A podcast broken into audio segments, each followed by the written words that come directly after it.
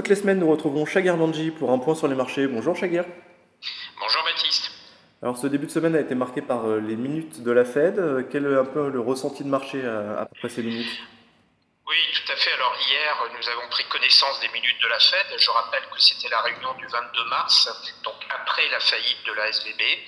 Euh, donc ce qu'on peut retenir, c'est qu'il y avait quand même une grande indécision de la part des, membres de la Fed suite à cette faillite. Donc là, il y avait effectivement beaucoup d'instabilité. Hein. Mhm. Mais ce qui a rassuré les marchés, c'est le CPI hier qui a été publié. Et on voit que malgré le fait que la désinflation soit très très lente, on voit qu'on reste sur la bonne direction et, ça, ça a plutôt apaisé le marché. On a vu hier le, taux à deux ans aux États-Unis qui était relativement stable. Donc ce qu'on peut dire en conclusion, c'est qu'on s'attend à une hausse, une dernière hausse des taux de la Fed au mois de mai prochain et probablement un plateau plus ou moins long en fonction justement de cette inflation euh, des, prix des services aux États-Unis. Donc ce plateau aujourd'hui, euh, moi je dirais qu'on le voit au moins pour ma part jusqu'à la fin de l'année 2023. On a quelques acteurs qui l'anticipaient plutôt à l'été. Pour vous, c'est beaucoup c'est prématuré? Oui, je pense que c'est prématuré. La raison est simple, c'est que c'est prématuré parce qu'on n'a pas véritablement un ralentissement marqué dans l'immédiat de l'économie. En tout cas, mhm. on n'est pas encore dans une phase de récession.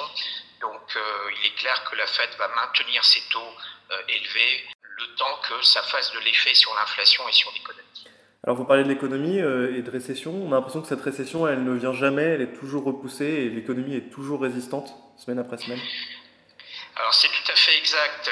ma conviction, c'est que il est clair qu'on va aller de toute façon vers un durcissement supplémentaire des conditions de crédit, donc un ralentissement des prêts aux ménages et aux entreprises aux États-Unis. Ça, ça me paraît être euh, quelque chose de fort. En revanche, objectivement, pour le moment, les données macroéconomiques, ben, elles restent toujours extrêmement résilientes, et en particulier dans toute la partie service.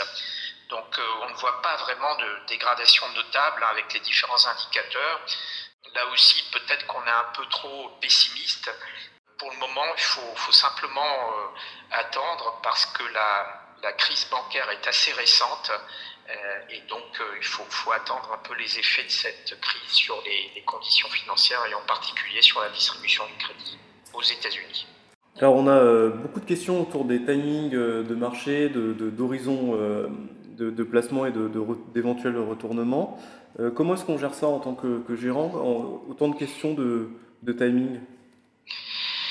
Alors, pour un gérant, bon, le timing, ça a toujours été une problématique. Hein. De toute façon, euh, ça, c'est toujours un peu le, problème euh, habituel, le, timing. Mais là, la différence, cette fois-ci, c'est que quand on est patient et qu'on décale l'intervention sur tel ou tel marché ou telle ou telle position, ben, ce décalage, il est rémunérateur, puisque le cash aujourd'hui dans la zone euro rapporte plus ou moins 3%, mhm. et aux États-Unis euh, plus ou moins 4,5%.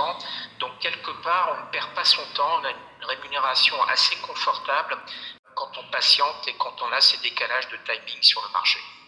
Merci beaucoup Chaguer pour ce point sur les marchés. Merci Baptiste.